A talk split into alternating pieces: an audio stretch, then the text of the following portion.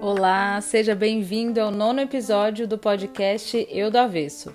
Hoje eu quero trazer uma reflexão sobre um assunto que você provavelmente vai se identificar em algum grau, que é essa quase obrigação que a gente sente de estar sempre bem, sempre sorrindo, quando a gente sabe que a vida tem seus altos e baixos, né?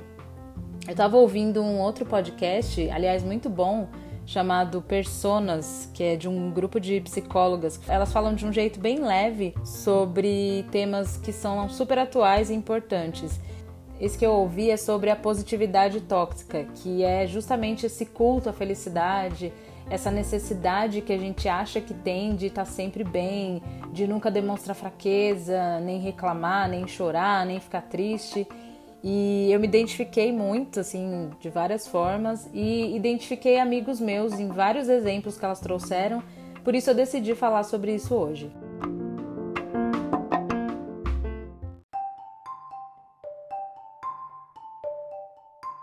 Bom, eu já falei aqui da dificuldade que a minha família tem de expressar emoções, né? Minha família é de origem nordestina e não sei se é uma viagem minha, mas eu tenho essa sensação de que o povo nordestino, mais do que o, o resto do Brasil, é um povo mais duro nesse sentido de não demonstrar muitas emoções. É um povo simples, né, que não tem tempo para lidar com tristeza porque precisa trabalhar para não morrer de fome. Eu devo ser a única pessoa da minha família que faz ou já fez terapia. E é uma família grande, sabe? Embora meus pais não tenham passado fome nem nada, eu acho que eles, especialmente a minha mãe, passaram para mim essa ideia de que a gente precisa ser forte o tempo todo, de que a gente não pode incomodar nem preocupar as pessoas com os nossos problemas. E no fundo eu vejo que isso só demonstra a dificuldade que eles sempre tiveram de entrar em contato com as próprias emoções e com as emoções das outras pessoas também. Eu cresci achando que chorar era uma coisa quase obscena, sabe? Não que minha mãe tenha me falado isso ou me impedido de chorar, mas eu, eu via como era na minha casa. Dá para contar nos dedos, por exemplo, as vezes em que eu vi minha mãe chorando. E, tanto que até hoje eu tenho vergonha de chorar na frente das pessoas. Quando meu pai morreu, eu acho que eu comecei a entender que a sociedade não dá muito espaço para ninguém sofrer. Eu tinha 11 anos, eu estava na quinta série e eu fiquei uma semana sem ir para a escola por causa do que tinha acontecido, né? E eu tava com um pouco de medo de voltar para a escola, não sabia direito como que eu tinha que agir, sabe? A minha referência de como agir depois de perder o pai era a minha professora da quarta série, que era uma das professoras que eu mais gostava e na época que ela me dava aula, ela perdeu o pai, um ano antes de eu perder o meu pai. E eu lembro que ela ficou uns dias afastada, tal, sem dar aula. E quando ela voltou, ela parecia tão bem, sabe? Eu lembro de ter ficado até um pouco surpresa, assim, com o quanto ela estava bem, assim, o quanto ela estava demonstrando que estava tudo bem. Mas ao mesmo tempo, eu acho que eu senti uma certa admiração por ela, porque ela estava forte, sabe? E aí, quando foi comigo, né, quando eu voltei para a escola uma semana depois que meu pai tinha morrido, eu achei que eu devia agir dessa forma. Eu achei que esse era o jeito certo de agir.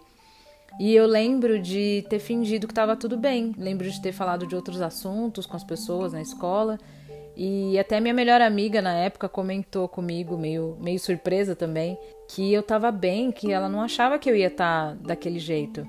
E eu senti que aquilo era o certo a se fazer.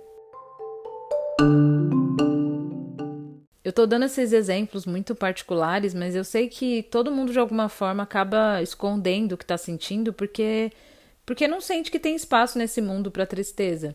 A gente pergunta para as pessoas, meio no automático, se tá tudo bem, mas ninguém quer ouvir resposta diferente de tudo, tá tudo bem. E quando alguém chega pra gente com algum problema, a nossa primeira reação muitas vezes é dizer: não fica assim, não chora, ou imagina sofrer por causa de trabalho, bota um sorriso nesse rosto. Ah, olha aqui o lado bom dessa tragédia que está acontecendo com você a gente tende muito a olhar para o outro lado, né? A, a negar o que está acontecendo ou a ignorar o problema real, né? Porque a gente quer, a gente quer que fique tudo bem, a gente quer felicidade, né? E aí depois desse podcast eu fiquei refletindo sobre quantas vezes eu mesma fiz isso, sabe? Quantas vezes Em vez de ouvir a pessoa e acolher o que ela estava sentindo naquele momento, eu tentei desviar o foco da dor dela para alguma coisa supostamente boa que aquela situação podia trazer. Eu me lembro de ficar meio aflita assim quando a pessoa estava me contando alguma coisa ruim, tentando encontrar alguma coisa boa para dizer, sabe? Encontrar algum lado bom naquela situação, enxergar algo de positivo no que a pessoa estava me contando, por pior que fosse, porque eu não, não sabia lidar com a tristeza das pessoas, sabe? Eu não sabia lidar nem com a minha. Até hoje, quando eu tô meio triste, assim, meio chateada tal, eu prefiro ficar sozinha. Primeiro porque eu não gosto muito de me expor e depois porque eu sempre acho que, putz, eu não vou ser uma boa companhia se eu estiver triste, ah, eu vou ficar reclamando. Eu conheço pessoas que, talvez por esse medo de entrar em contato com essas emoções que não são tão agradáveis, elas ficam tentando achar uma solução rápida para o problema da, da outra pessoa, sabe? E, e às vezes a pessoa só precisa desabafar, né? Às vezes a pessoa só precisa ser ouvida, se sentir acolhida.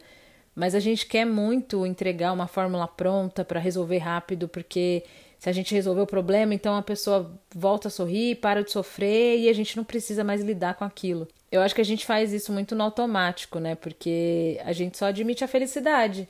A gente quer que as pessoas estejam sempre bem, sempre positivas, sempre sorrindo. E a vida não é sempre feliz, né? A vida é cíclica.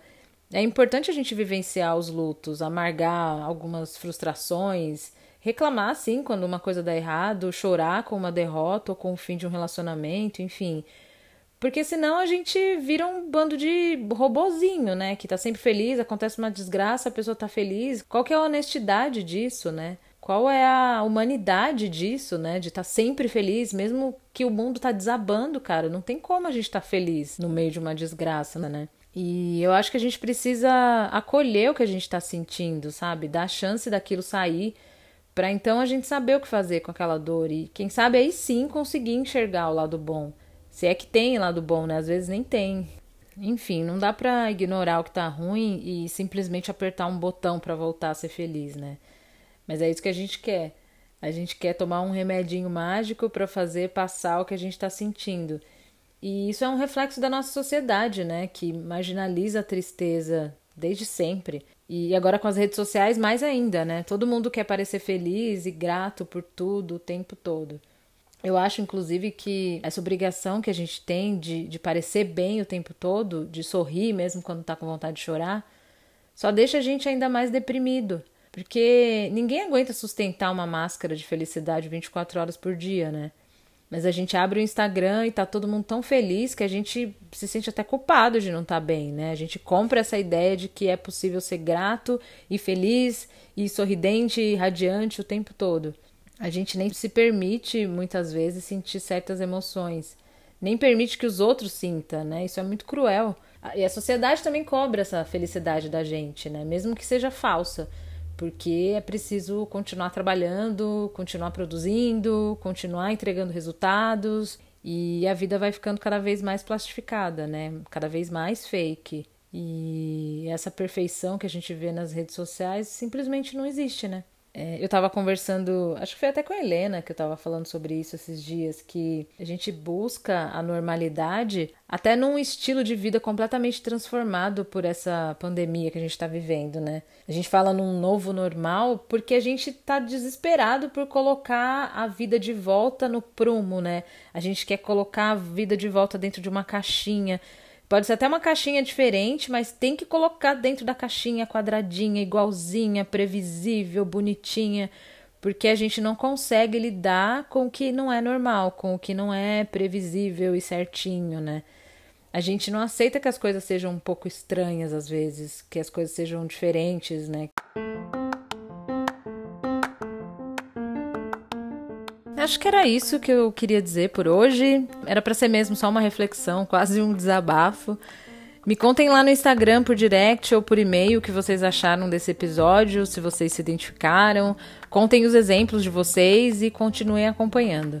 Semana que vem tem mais. Um beijo e até!